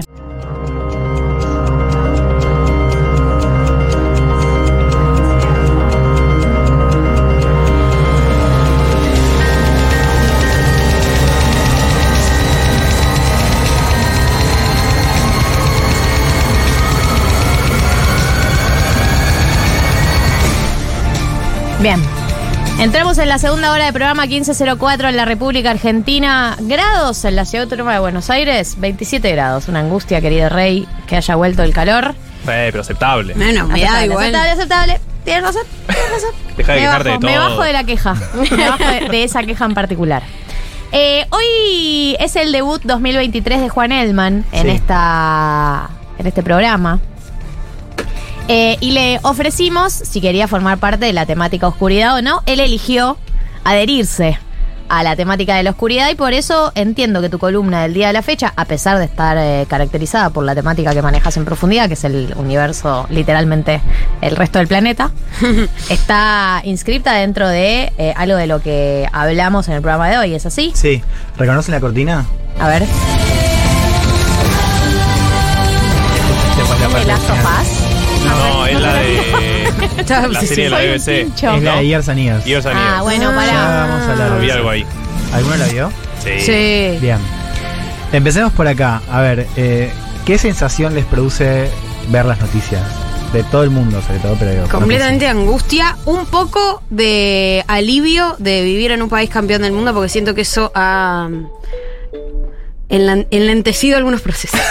Bien. Básicamente no quemamos todo como en Francia. Exactamente, exactamente. Yo, y eso que a pesar de que soy periodista, eh, cada vez intento consumir menos, porque la verdad que mi cerebro me está diciendo, hermano, Yo también, vos querés boludo, morir en o sea, ese instante. Porque es como, claro, para eso yo tengo mi vida, o sea, para preocuparme. Tal cual. Eh, o sea, pero un poco estamos de acuerdo que es esta idea de que todo se va a la mierda, ¿no? Todo se va a la Sí. mierda, sí, sí, Sí, y de sí. que cada vez es más difícil hablar de actualidad, de, de la realidad, Claro. digamos. A mí me pasa un poco eso y me pasa también que siento que todo se acelera, o sea, que todo está como más rápido, ¿viste? Como que había una idea, quizás las cosas estaban mal, pero como que ahora está todo mal y todo junto y todo rápido, ¿no? Sí, Eh, todo mal y junto al mismo tiempo, es como La mi, nueva peli. para que. Entré, o sea, me puse a buscar un poco eso y entré a un foro de Reddit eh, donde se pregunta, una, una publicación se pregunta esto de eh, si los demás sienten que el mundo se viene abajo. O sea, dice World Falling Apart, ¿no? Eh, Acá aclarar un paréntesis que encontré a raíz de esa, de esa pregunta, que un poco nos confirma que es algo que, estamos, que está pasando también en otros lugares del mundo. Digo, en el caso de Estados Unidos se ve, ¿no? Esta idea de que las noticias generan ansiedad y esta sensación de que el mundo se cae abajo. Y encontré, a propósito del programa de hoy, un subreddit que me parece fascinante que se llama Off My Chest, o sea, que es como fuera de mi pecho, donde la gente cuenta cosas muy oscuras. Por ejemplo, no, por ejemplo, la, la que acabo de ver recién es eh, mis últimos cuatro roomies murieron. ¿Cómo? No, pará, pero. No, no, Hermano, igual Reddit Pará. es muy es oscuro. Reddit es oscuro y es muy de yankee. Esas sigue cosas. una, sigue una. Mi hermana está saliendo con mi ex y se acaban de comprar un departamento. No, me mato, Después, me mato. esta me encanta. Me gusta dice- igual. Es off my chest como me lo saco de encima, la digo. Sí, no, Es como tu secreto, pero. Pero pará, no. Claro, no, claro. Pero es mucho mejor porque o sea, el subtítulo es ah, en una comunidad segura eh, de acompañamiento. Bien. Entonces, y es como alguien dice algo y, y nadie, no, o sea, el- no se puede juzgar ni nada y es como los comentarios dan apoyo. Eh, después hay una que me gustó que era em, que el esposo de mi hermana lastimó al bebé, a su bebé, o sea, a mi sobrino, y nadie sabe. No. ¿Qué? Eh, Está nadie riendo sabe- Además, vos. Elman plantea esto como una que le gustó. De no, lo no, que, de lo es que que- leyó. no, y después un poco me puse a buscar como. No sé, hay tremendas, tremendas. Eh, ¿Pero esto está actualizado? sí, sí, sí, es, es- es muy. O sea, todos los que estoy leyendo son de ayer y hoy. O sea, podemos ir a denunciar a la policía, básicamente. Por ejemplo, una era. Eh, ¡Uy, pará! Elman, estamos al aire, te Siete pido por días- favor. Perdón, no, bueno. Esta columna me encantó porque llegué a este subreddit y me puse a buscar cosas que me pasaban a mí también. O sea, no escribí nada, no busquen, no, no pasa nada, el conejito anónimo. Pero eh, me pareció buenísimo porque era también como un submundo de oscuridad total. Eh, muy yankee también es cierto, pero muy increíbles las cosas que uno encuentra ahí. Bueno, pero entre esas cosas estaba esto de, che, ¿ustedes sienten que el mundo se cae abajo? Eh, y después busqué en otros foros y aparece como una foros y textos y demás y hay como un argumento que se usa bastante para un poco desarticular esta idea de que todo se viene abajo. Que es esto de, bueno, antes también pasaban cosas malas en el mundo, lo que pasa es que quizás no te enterabas. En parte quizás porque no lo viviste y porque hay algo del contexto en el cual vivís que hace que todo lo que pasa antes, sobre todo si pasa mucho antes, vos tenés una distancia bastante clara, ¿no? Con, con ese pasado, por más de que lo puedas saber o puedas tener noticias, con lo cual ahí ya hay una distancia. Y después hay algo de la manera de consumir, porque quizás antes vos del mundo te informabas, o sea, o leyendo diarios o viendo la tele, pero no mucho más. Sí, sí, una Ahora hay una manera de informarnos del mundo que está mucho más al acceso, o sea, esto de que te lleguen notificaciones de diarios, no sé si a ustedes les pasa, quizás nosotros pues somos periodistas, yo me las tuve que desactivar porque es terrible, o sea, ver breaking news en el celular es terrible. Eh, y después, bueno, redes sociales, ¿no? Y lo que sabemos. Esta cosa, estamos totalmente, o sea, todo el tiempo expuestos a este flujo de información. eh, Y mucho más global. crudo, siento. No es lo mismo que te digan un tiroteo en Missouri que que veas el video de- del chabón tiroteando a pibes en una escuela. Claro. Sí, además no es como lo que garpa en redes. O sea, era lo que hablamos de, bueno, que pegarla, hacerse viral y no sé qué. Como que, bueno, vas a subir el video más morboso de todos porque es el Tal que se va a mover. Con un título SEO que diga, mirá este video. Claro, Sí. toda esta ¿Cómo gente matan murió. a un niño? Sí. O sea, estamos de acuerdo que parte de esa, de esa sensación tiene que ver con estos cambios en la manera de consumir, formatos y demás. ¿No? Porque después está esta idea, digamos, que tiene que ver con ese argumento, que es que el mundo nunca estuvo mejor. O sea, que antes había más guerras, más pobreza. Lo cual es un poco cierto, pero me gustaría hoy discutir esa tesis. Ante todo, vos, Beche, decís esto de que te atrae, ¿no? O sea, Sí. le es una pregunta. Si nos atrae algo de que el mundo se vaya a la mierda. Esa es una pregunta que abro. No, bueno, pero me está llevando a la oscuridad total. Eh, mm, o sea, es un discurso con el que me siento profundamente identificada. Eh, no sé si me atrae desde un lugar eh, eh, teórico, pero sí me interpela mucho el discurso. Claro. Y caigo muy rápido en ese discurso. Creo que tengo tendencia a caer en esos lugares. Yo había formulado una tesis en, en pandemia con el newsletter, eh, que yo escribía o escribo, pero es- en ese momento leía mejor, sabía como una respuesta más inmediata. Y a mí me parecía como, el chiste era que el caos global como que era un refugio del caos local. Y era como, bueno, hay tranquilidad en saber que todo se va a la mierda, que no es solamente Claro, nosotros. total. Entonces quizás algo de eso pasa, ¿no? Que trae tranquilidad esto de decir, bueno, está todo el mundo mal, no somos- o sea, te, te baja un poco la, la neura, ¿no? También pasa a nivel micro, o sea, cuando vos estás mal eh, y sabés que a todo el mundo le está pegando, bueno, te sentís quizás un poco mejor. Sí, no sé, totalmente. pero lo traigo a la mesa. Totalmente. Y Porque- también es sí. difícil eh, contarle algo bueno a alguien que está mal. Viste que cuando algún amigo tuyo está muy angustiado Sí, por sí, algo, no. no. querés contarle todo lo feliz No. que sos. ¿Por qué quiero discutir un poco en esa idea de, bueno, son los, los nuevos medios que nos informamos más y antes estaba la cosa peor y en realidad ahora está mejor? Porque para mí hay algo de cómo cambió la percepción de eso en los últimos años. Yo traía el caso de Years and Years, que es como la serie distópica de BBC, que escuchamos la cortina al comienzo.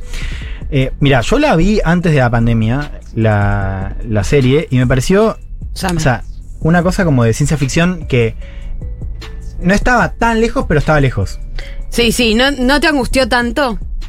Claro, no, o sea, como que lo interesante de la serie es que como toma tendencias del, del- del mundo actual, ponerle la guerra entre Estados Unidos y China en ese momento comercial y las acelera. Pero igual yo la vi y no me preocupé tanto. Sí, total, total. Y yo siento que después de la pandemia como intenté verla y no la pude ver porque era, era como, ah, estamos viviendo en esta. O sea, Literal, estamos sí. viviendo en Years and Years. En ese multiverso. Claro, entonces, eh, de hecho, si se fijan, creo que lo comentamos cuando hablamos de. Hicimos una columna, eh, por recurso del plural. Hice una columna, pero la compartamos, la, la charlamos acá, eh, sobre. ¿Cuál era la serie, la coreana? La del el calamar.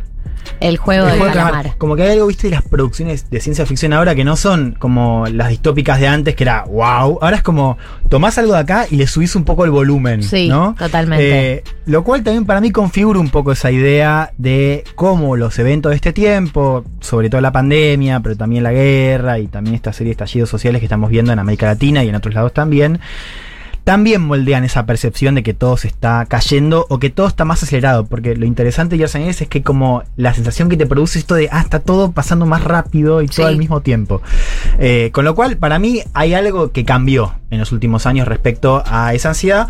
Hay que, suma- hay que sumarle, por supuesto, la ansiedad climática, ¿no? De la cual acá no voy a hablar, pero también tiene mucho que ver con esa idea de que el mundo se cae en- eh, encima, porque en algunos casos es literal, ¿no? O sea, Sí. realmente está pasando. Para mí, bueno, Sí. hablamos la semana pasada con que Juli nos tiró la definición, que había una, una definición, la, eco- Claro. la que lo hablábamos la semana pasada cuando entrevistamos a Inti sobre el tema de las olas de calor Sí. que hubo este último verano, la, la pregunta de si necesitas agua.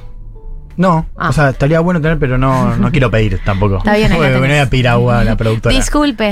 Eh, no, me em, que la pregunta que para mí surge y que da ansiedad, una ansiedad macro, no es una ansiedad así que no me permite vivir, porque da ansiedad es si esto va a seguir siendo así todos los veranos. Claro. Si esto se va a seguir profundizando así. Si ¿Y qué dijo? Si el futuro llegó hace rato. Eh, él dice que, eh, a ver, fue anormal tener ocho olas de calor en un verano, Sí. eh, que es algo anormal, que no es que era algo que está- se estaba previendo que fuera a suceder, eh, y que puede llegar a ser como una cosa normal y que el verano que viene no pase, como también puede pasar, o sea, Sí. no es que el verano que viene va a haber 16 olas de calor, pero puede que sea una cosa normal de este verano, o también puede ser que sea una cosa, un anticipo de lo que se Claro. viene. Pues, o sea, no nos dio una respuesta. no, pero igual para mí estuvo bien, estuvo sensata la respuesta. Sí, no, claro. no, no, no, no tiró el fin del mundo, pero es una señal. Pero bueno, se combina mucho la cuestión climática con esto que estamos charlando hoy. Yo les traigo como una tesis bastante apurada, porque no me da el tiempo, pero sobre este momento geopolítico y un poco la combinación de esa ansiedad, ¿no? A ver, primero esto de la transición de poder. O sea, nosotros estamos viviendo en este momento de nuestra historia una transición bastante clara entre Estados Unidos y China. Una potencia en declive y una potencia ascendente que es China que cuestiona ese orden global.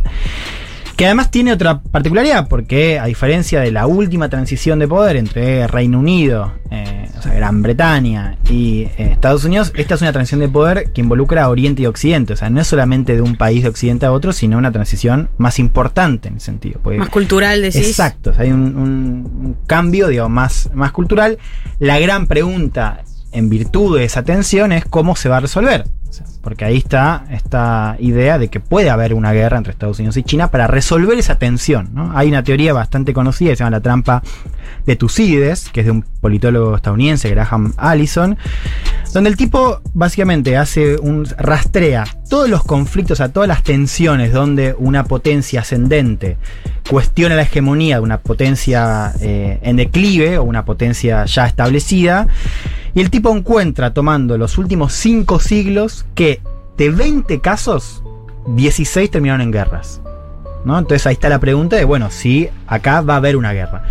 Yo le quiero decir que cuando pensamos este momento geopolítico, hay algo esa transición de poder entre Estados Unidos y China y, en- y- y más a largo plazo entre Oriente y Occidente, que configura un poco cómo estamos viendo el mundo, ¿no? Porque si uno mira con ese lente, encuentra que las noticias más claves también se pueden leer de esa óptica, ¿no? O sea, hay algo que está pasando en esa, en esa transición de poder y hay algo en esa transición que genera mucha ansiedad que es que no sabes cuándo se va a resolver, porque no sé si les pasa, pero un poco la idea es, ah, se va a ir a la mierda ya, o sea, como que la guerra en Ucrania para mí un poco pasó eso, es como, ah, hay una guerra en Europa, no estamos tan lejos de que haya una guerra en Taiwán, ¿no? Total.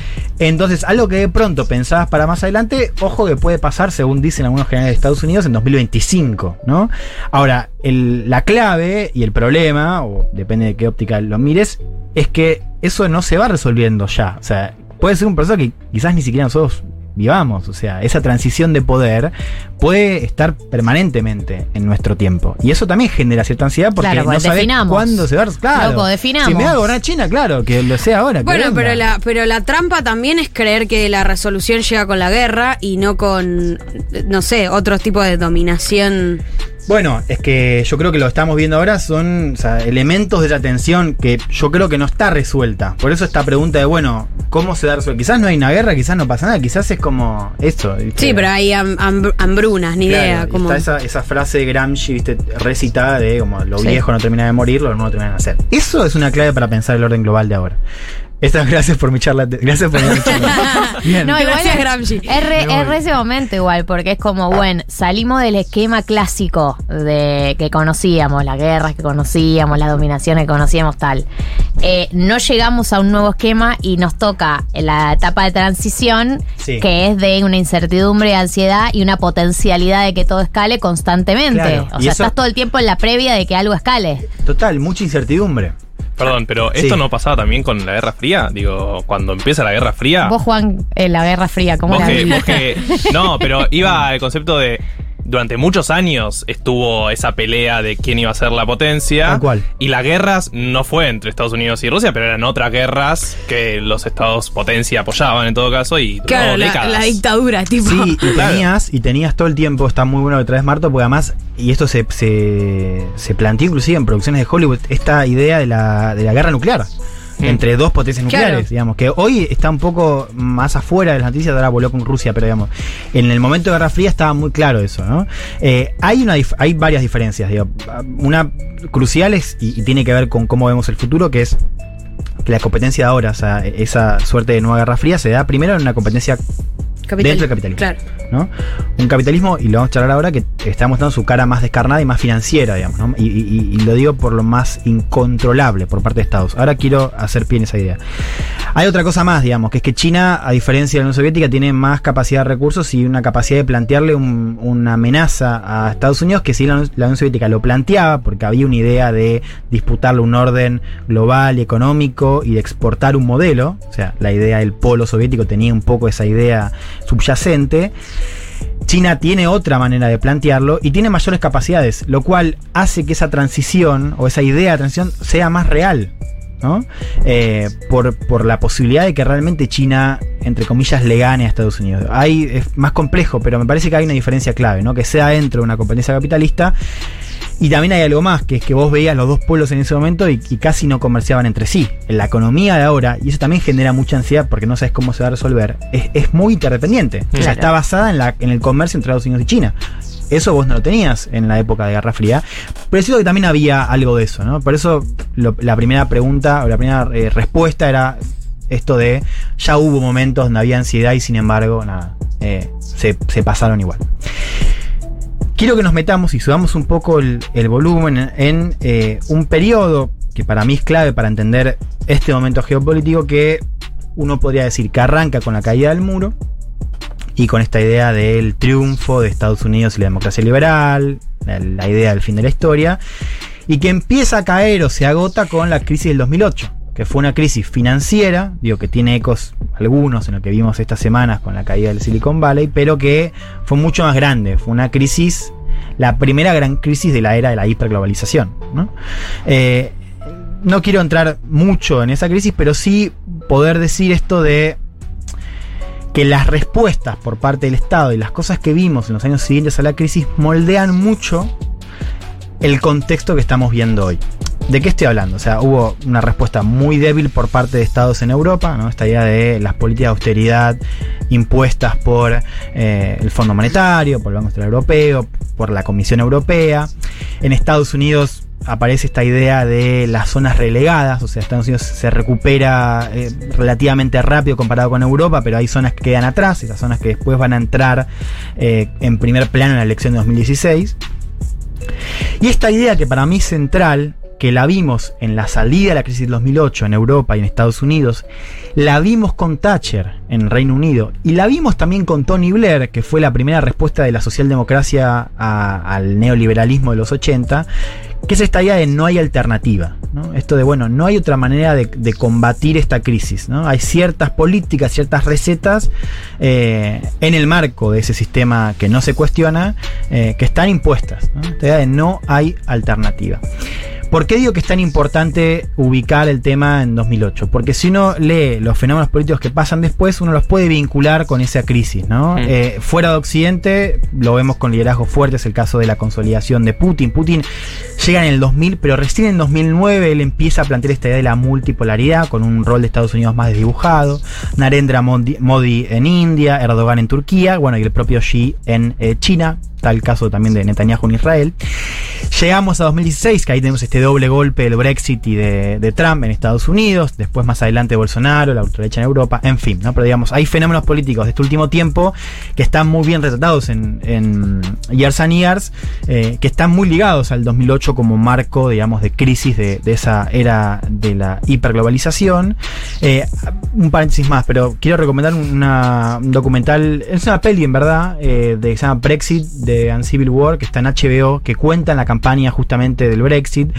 Y ahí el lema central, que esta es la idea que quiero transmitir hoy, es, era Take Back Control. O sea, el lema que, mm, que, pro- que propuso el Brexit, ¿no? la salida era volver a tomar el control. ¿no? El tipo, que es Damny Cummings, el cerebro de del, del Brexit, eh, un poco la película juega, digamos, con cómo el tipo pensó esta idea de que los ciudadanos tomen de vuelta el control que supuestamente se había ido con la Unión Europea y con las élites ¿no? Eh, Mm. cosmopolitas. Eh, y también es interesante pensar en 2008 como el punto de inflexión de ese momento, porque unos años después es cuando llega la idea de la tecnología y la política y cómo el vínculo cambia. O sea, son el momento de cómo entran las grandes tecnológicas en juego, las plataformas, las redes sociales que un poco transforman tanto el ecosistema mediático, y vincular, o sea, de pronto, o sea, la, la idea del smartphone y redes sociales trastocó muchísimo eh, desde cómo nos vinculamos a cómo se vincula la gente con la política, digamos, un poco la idea de la Sí, obvio. de las tribus digitales, eh, y también de las plataformas como actores que disputan poder a nivel internacional, ¿no? Claro. Esta idea de eh, los estados con, o sea, Contra Facebook Google, claro. a quién le rinde cuentas. Google, o sea, que es, un, es como un nivel más de esa era de hiperglobalización donde los estados habían perdido poder y que un poco hoy aparece esta idea de que tienen aún menos poder, ¿no? Con las plataformas en juego.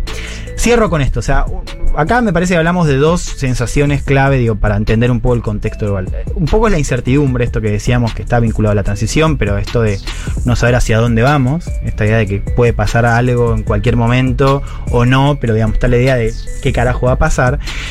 De eso se habla cada vez más, pero de lo que se habla menos y que para mí tiene mucho que ver con eso de, eh, de ese contexto y la idea de no hay alternativa y de volver a tomar el control como lema victorioso de la campaña de Brexit, es la idea de la impotencia.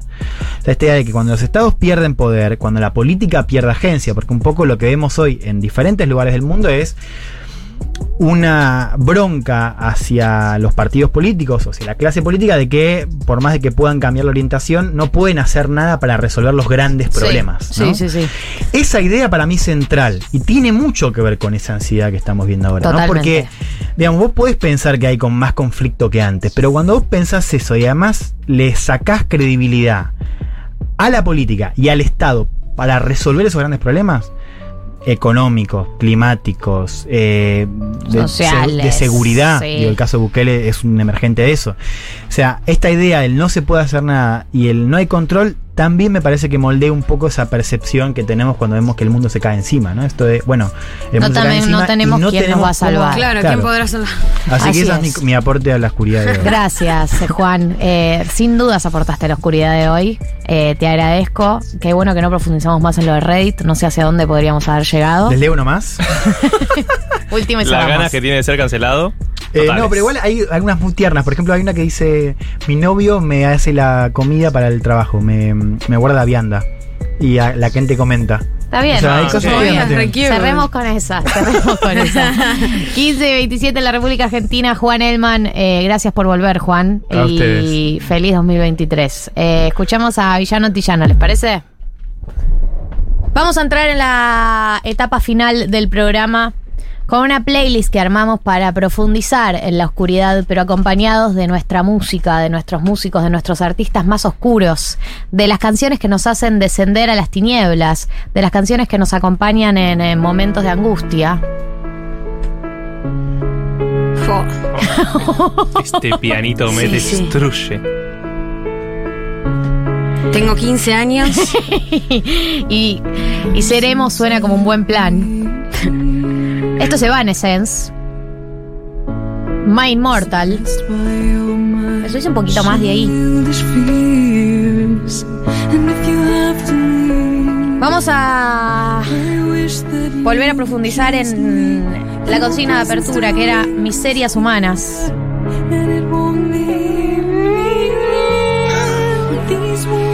Nunca supe bien qué decía acá, pero sé que es muy triste. Y Evanescence es una referente del universo emo. Acá nos dicen, mi nivel de maldad con amigas y gente que me gusta llegó al punto, escuchen esto, no sé si están listos para escuchar. Llegó al punto de que les caía al bar donde iban a tener la primera cita con otras amigas, porque hice un poco de inteligencia, y sugerí que compartamos mesa. Le fui a patear el asado directamente. Nunca nadie supo que esa juntada no era casual. Soy de Libra como Perón y Putin. Persuadir es mi lema. Yo soy de Libra también. No sé si me incrimina más y más ese comentario, ok, pero. eh, ¿Lo lo hizo una vez? ¿Dos? No entendí eso, porque habla de un bar y después un asado. Pero ¿qué va a hacer? Perdón, o sea, va a arruinarle la, La cita? primera cita con de sus amigues, va al lugar donde va a tener la primera cita y dice, ay, mirá, qué loco, justo vamos en el mismo un lugar. montón. Es terrible, este, o sea, es Pero no buenísimo No estamos terrible. jugando, No, no, por por eso, por eso. No estamos es jugando, increíble. Pero es un montón. Es algo que yo haría, Dios. Siento odio profundo por la gente flaca que come cualquier porquería chatarra. Y si son mujeres Uy, y sí. comen mucho, directamente evito compartir momentos en que se come con ellas porque me cae mal todo. Termino muy irritada y quiero asesinarlas. Sí, Sí. soy. Yo odio a los varones flacos. Sí, también, yo odio a los flacos en Los general. flacos en general. Los- claro, a mí me pasa con los varones. Los varones flacos me parecen psicópatas. Bueno, sí, no quiero verlo, no quiero verlo, pero me parece Hay un elefante en, en- en el cuarto. ¿Cómo es psicópata? La gente que está marcada. No así. puede, o sea, los varones flacos me parecen psicópatas. Sí.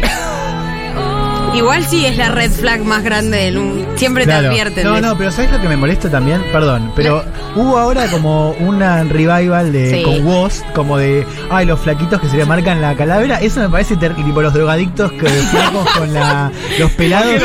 Todo, lo quiero, ubican- lo quiero. Ubican, ubican eso. Los Sí, pelados sí, drogadictos flacos. Cuando se puso de moda eso, consumida. tipo Woz, Los ¿entendés? O consumidos. Catriel, me mata eso.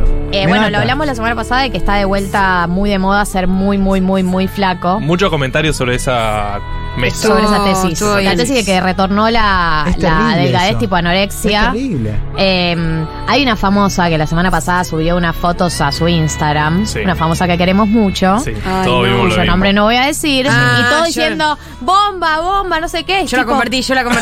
Sí, vos la- yo la vi por vos, la vi por vos. está- Pará. Nunca estuvo tan flaca en su vida como ahora. No, y mostrando la costilla. Nunca mostrando. Y eso. Y es Mostrando el ángulo donde Chicos, la están la foto. jugando, no, No- era esto no lo que dimos el nombre, No dimos el nombre. Sí, pero No, no dimos el nombre. No dimos el nombre y lo que digo es no, no, no. no da, no da. Lo que digo es, no, lo que digo es el ángulo, sacarse la foto marcando que se te marque la costilla es parte del fenómeno actual para mí. De un tipo de delgadez en particular, que es la delgadez que se te marque la costilla. Está bien, no es su culpa. No es su culpa, es algo Ni tampoco de, de- No, del pero, resto de nosotros que, Que nos- la amamos. Sí. Pero eso siempre estuvo instalado. La de los varones flacos es más reciente. No, es no, más no, no reciente usemos para mí. personales. Para mí es más reciente. Eh, Nombres propios. Sí, más reciente. Sí. Para mí. Sí, arrancó con Woz y con Catriel. Ah, no, pero- no demos nombres, ese tipo tira esa. Dale, Ah, Eh, perdón. sin Sí. nombres. Sin Pero era para ubicar el fenómeno. No, Vamos con el siguiente tema. Pero para mí siempre estuvo el, el marcadito, el fortachón, como decía Diego. Pero ese es grandote, ese no es flaco. una cosa es grosso y otra cosa es flaco. Claro. Bueno. Esta me destruye en cualquier momento que la escuche en mi vida. O sea, estoy eh, siendo muy feliz, la escucho, paso a estar destruido. Estoy- estoy quiste. Estoy triste. Viernes 3 AM de Cerú Girán, ca- otra canción que refleja una persona que escribe una canción en un momento muy oscuro de su vida. Voy a seguir leyendo mensajes. 11 40 66 000. Juan dicen eh, que hay un revival, revival del look Trainspotting. Claro, Exacto, es eso, es eso, es eso. Tal vez volvió esa misma droga. Me detona. Que la diferencia con las mujeres es que la época de las mujeres reventadas ya pasó. Y ahora son mujeres empoderadas, lo cual no es lo mismo. Las mujeres ya no lloran, las mujeres Claro. facturan. Pero siempre flacas. Si tienen idea de canciones para sumar a la playlist, también pueden mandar al. Tengo 11 una teoría 40 con eso. 66 Me cuesta conseguir canciones oscuras en español. Sí, como esta, por ejemplo. Esta Como es la esta, hay que pocas. la regla. A mí me gusta Impacto de Versuit. Un pacto para vivir. ¿Te parece oscura? Me parece oscura. Guay. Hay algo del- de la No sé. cadencia de la Me parece canción. oscura. Me da como una vida parecida a esta. Bueno, la de vuelos de Versuit es oscura, pero por la temática que trata, ¿no? Claramente. Hola, nos dicen en el chat. Como niña mimada, hija de una persona que tiene buena estabilidad económica, confirmo que mis problemas no son económicos, sino con mis viejos y hermanos a nivel vincular. Algo que decía Becha antes. Eh, acá dice, chiques, pregunta, ¿la oscuridad es síntoma de la falta? Porque creo que la oscuridad es contextual. Bueno, la Sí, para mí hay una falta atrás de la... Pero todos tenemos falta. Ese es el tema. Claro, esa Lo es la realidad. di- discutíamos, eh, al ser un mundo desigual, siempre te falta porque hay otro que tiene más. Y aparte la falta es el motor del deseo. Perdón. Perdón. Perdón. Había que decirlo. Claro. Acá dice, me genera envidia y tristeza, me pegan mis más profundas inseguridades ver cómo las personas con las que cursé en la facultad siguen siendo amigas y viéndose con el paso del tiempo. Yo tanteé ese grupo, pero nunca pude fluir. No, hermana, es, muy como la feo. secundaria, soltala. No, Bueno, pero igual yo estoy de feo. acuerdo. Cuando, no sé, habitas un espacio de personas y se empiezan a juntar y no te invitan. Sí. A mí me pasa La la que me da, primaria. me da mucha bronca. Rarísimo. La de la primaria se Primaria. juntan. No, Juan. Y, eh, y no, yo decidí soltar también, pero me parece terrible. Se juntan todos los de la primaria y yo no voy. O no me invitan. ¿no? Así que ya saben, si son, fueron compañeros que juegan en la primaria, rómpanse ese mensaje. Invítenlo. Invítenlo. Es copado, lo No, no queremos. quiero ir. Ahora no ve nada. Acá dicen, me genera una envidia horrible y me pasaba mucho más cuando era adolescente a mi- eh, tener amigas con papás presentes. Cuando nos iban a buscar Uy, al baile reina. y yo con padre ausente desde los 12. Y sí, Eh, me sumo a tenés esa. derecho. Me Yo sumo tengo- a esa oscuridad, pero acá.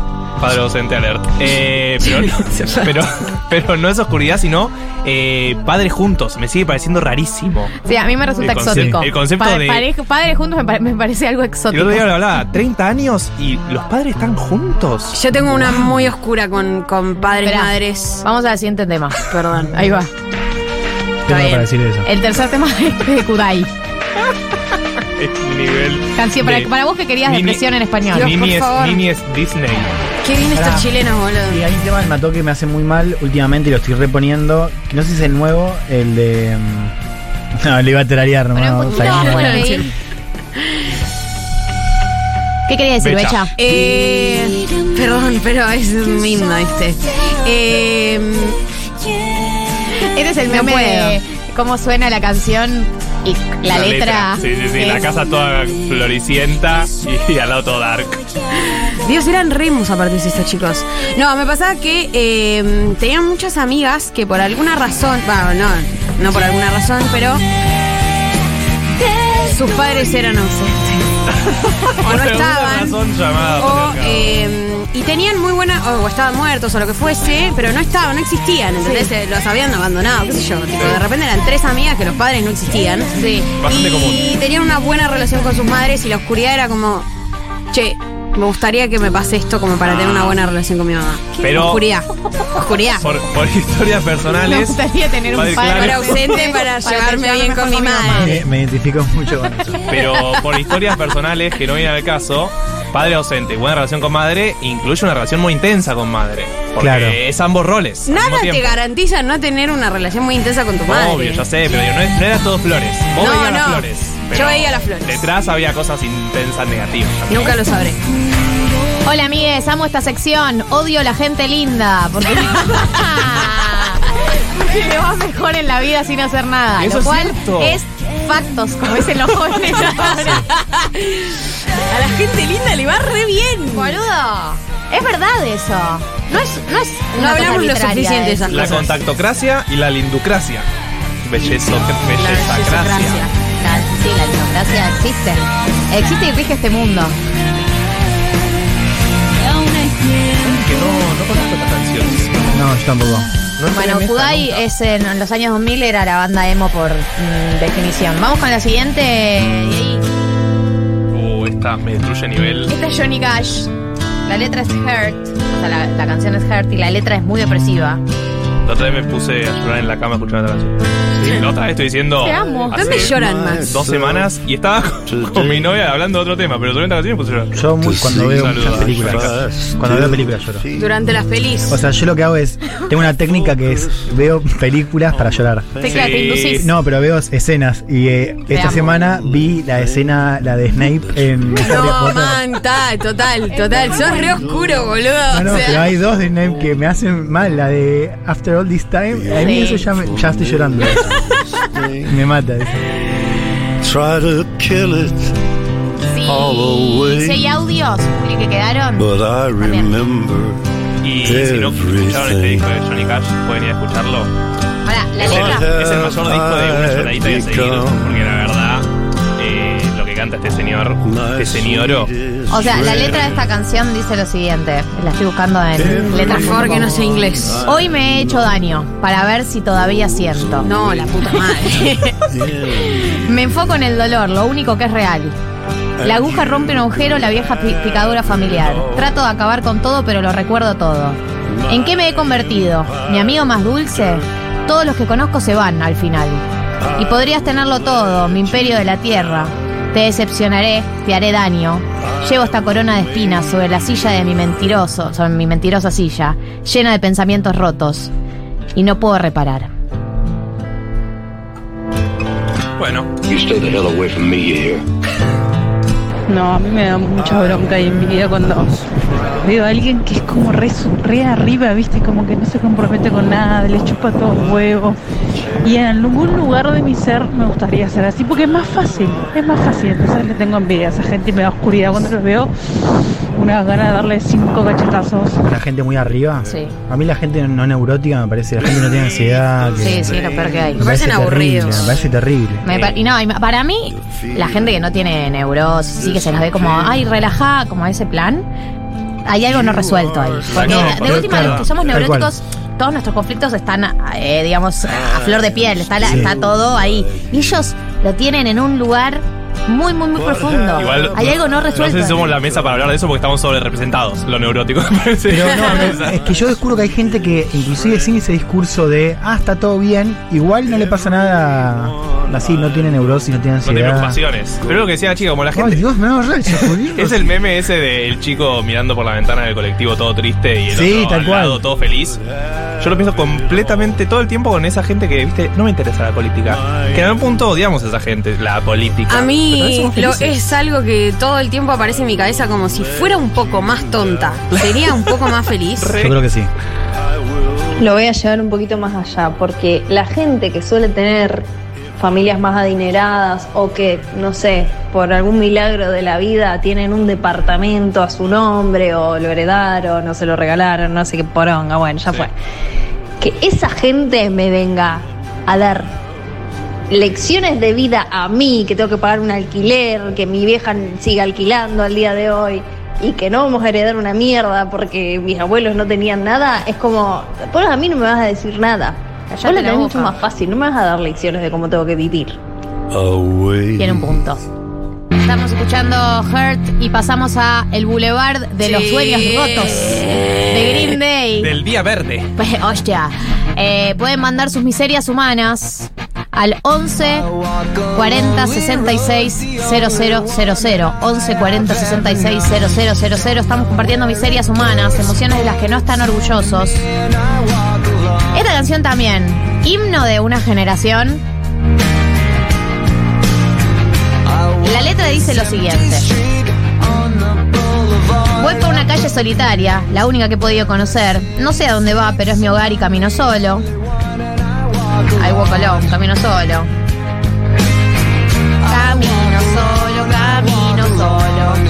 Hay algo que pasa con, con que todas las cosas muy oscuras están relacionadas con la soledad. Y yo me pregunto, ¿qué pasa cuando sos oscuro colectivamente? La oscuridad colectiva, decís como que, tipo una secta. Puede ser, puede ser. Pero digo, algo que cuando lo compartís es menos oscuro. Para mí sí. Para mí la oscuridad colectiva es menos oscura que la oscuridad individual. Para mí la oscuridad tiene un tema de la soledad. Eh, el concepto, no sé si entienden, de las chicas esas que están medio despeinadas, hacen un rodete y están hermosas. Eh, yo para estar bien de pelo tengo que eh, hacer toda una tramoya el día anterior. Esa gente que como que un look relajado y le queda bien. Yo soy un linillera. La gente bien de pelo. La gente bien de pelo. Eh, Galia no puede hablar hace no, semanas. No, para, para. Yo estoy bien de pelo, pero hago mucho. No soy natural Deja la bien vida. de pelo. O sea, laburé mucho para llegar a donde estoy. Y ayer pensaba eso. Ayer estaba completamente hecha, hecha verga. Fui a lo de una amiga, me, estaba, me hizo un rodete y una remera. Y, y pensaba en eso, en la gente que echa mierda es así linda. Y pensar, yo cuando estoy hecha- mierda, no, tipo, no. No puedo salir de mi casa, Me hermana. encanta- como Claro. en- sí, eso, como que es, eh, hace- soy algo muy feo de ver cuando estoy hecha mierda. No soy algo lindo de compartir el espacio. Y hay gente que sí, que tiene como esa belleza. No sé. Igual también tal vez hay mucho trabajo detrás, nivel esas fotos que sacan los paparazzi, viste, tipo... Sí. Esta famosa salió a comprar casual domingo, es como eso no es casual, por favor. No, pero hay gente que casual sigue siendo. No, pero hay gente que, claro, hay gente que tiene una oscuridad bella también. Digo, la- sí, sí, la gente que, no sé, está demacrada, ¿ves? Tipo, Sí, que te quede una- bien la falopa, ponele, no es- sé, es es medio eso. Es Claro. Es todo eso. No a todo el mundo le queda bien, pero... no. Yo más que la sí. gente, estaba pensando más que la gente flaca, odio la gente que no tiene papada. Uy, amigo. La gente que no tiene la papada. Hablemos de la papada. La gente que no tiene papada me parece. Hijos de Te quiero muerto. Sí, sí, sí, sí, Same. Same. Como que sacan una foto de perfil, ponele, y no sale nada. ¿No les pasa que no les pasa que a veces le sacan una foto como hablando Y sa- aparece. Salís horrible, pero no solo la papá, salís horrible y decís, esta soy yo cuando me desenvuelvo en la Sí. vida natural. Sí. Hoy me pasó, hoy estuve, hoy fui a la tele, fui a un camarín, me pasó, estaba como, el camarín de TV Pública tiene como dos espejos y me vi en perfil, entonces me puse a hablar como para verme y dije, ah, esto es peor, porque no es la foto, o sea, no es que salí mal en una foto o en un video, es que soy así. sí, sí. O cuando me estoy riendo y también sacan una foto y salgo como muy exagerado, digo, ¿así soy cuando me Así. río? Puta terrible. madre, me voy a quedar tiesa. La gente que te cuenta las cosas como si fuese lo mejor de la vida lo que le pasó. Amigo, no está tan bueno lo que te pasó. Estás contento, bien ahí, pero nada más. A mí me pasó la Y otra vez. después, los que necesitan el reconocimiento y el agradecimiento constante. Créditos. Soy. Ya te agradecí por la factura que trajiste, vieja. Ya deja de decirlo. Créditos, la gente necesita Sí, los soy, créditos. soy, los soy. créditos todo el tiempo. No sé si conocen, hay gente que vende su vida. Es decir, eh, ¿cómo andás? ¿Viste? Cuando vos te Sí. encontrás con un amigo que no ves hace mucho, ¿cómo andás? Eh, ahí estoy, con alguna mierda y no sé qué. Hay gente que va y te la vende su vida, no, yo Claro. increíble. Lo que pasa es que a mí, yo escucho eso y, y, eh, lo primero que me sale es, ah, tenés una vida de mierda. Como, ah, estás haciendo tenés una vida de mierda. Claro. Sí, sí, sí. Obvio. Reina de la oscuridad, Amy Winehouse. Esto es Back Black.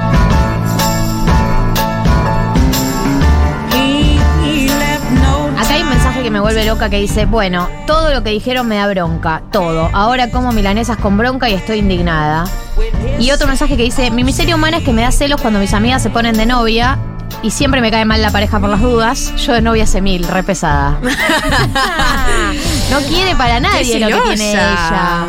Igual no, no me pasa que me, me da celos, por ahí son celos y no lo sé, pero a priori eh, a las parejas eh, de mis ami- nuevas parejas de mis amigas, eh, igual mi personalidad en general es así. Eh, desconfianza hasta que se demuestre lo contrario. ¿De verdad? Sí. Uy, No, a mí no. siempre me caen bien, boludo. A mí también.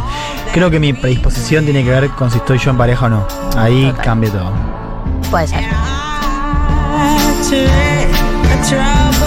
Hola chiques, mi miseria es que odio como en todos los ámbitos de la vida tenés que ser la mejor madre, la mejor trabajadora, la mejor feminista, la mejor... O sea, déjame que ya con ser mujer es difícil, puedo ser mediocre, quiero ser una mujer mediocre, dame un cachito.